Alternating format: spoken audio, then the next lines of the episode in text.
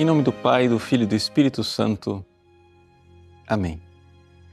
Meus queridos irmãos e irmãs, no dia de hoje, o Evangelho extraordinário da ressurreição da filha de Jairo.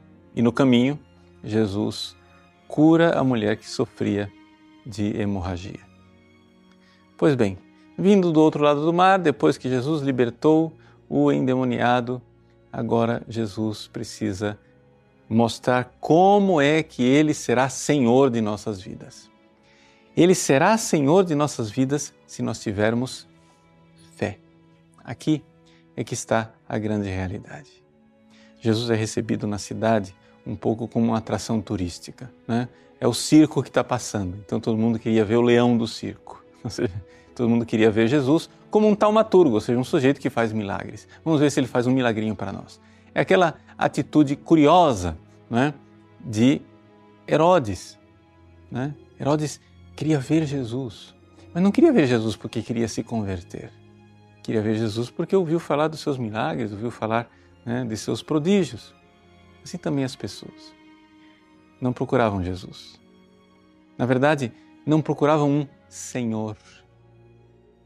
Procuravam um deusinho que os servisse. E isso aqui é uma atitude muito comum. Nós vamos à igreja. Indo à igreja nos achamos piedosos, porque afinal das contas, né, eu estou é, cultuando a Deus, eu estou é, fazendo minhas orações, eu estou fazendo algo para Deus.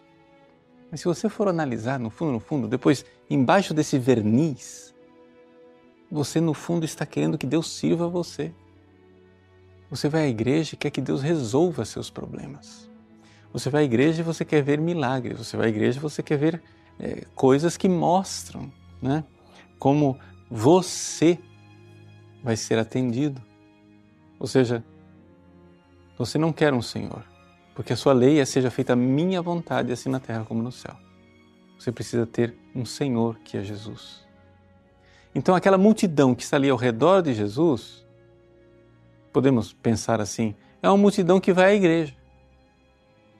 É a multidão de gente que lota os bancos das nossas paróquias e que vai lá não para buscar um Senhor a quem servir, mas para buscar um deusinho do qual se servir. Mas no meio dessa multidão, uma pessoa diferente. A mulher que sofria de hemorragia.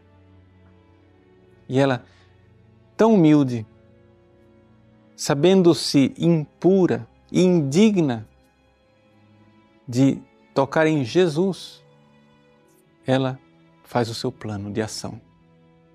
Eu vou tocar na orla do seu manto, na fímbria de suas vestes, não querendo tocar nele. E, no entanto, tal era a sua fé, que Jesus, no meio daquele empurra-empurra, diz: Alguém me tocou. Sim, alguém me tocou com fé. Finalmente, no meio desse povo todo, alguém me tocou com fé. Alguém fez de mim Senhor de sua vida. Vai, tua fé te curou. Vai, tua fé te salvou. Esta realidade. Jesus quer também fazer uma transformação na sua vida. Não porque ele queira fazer milagres.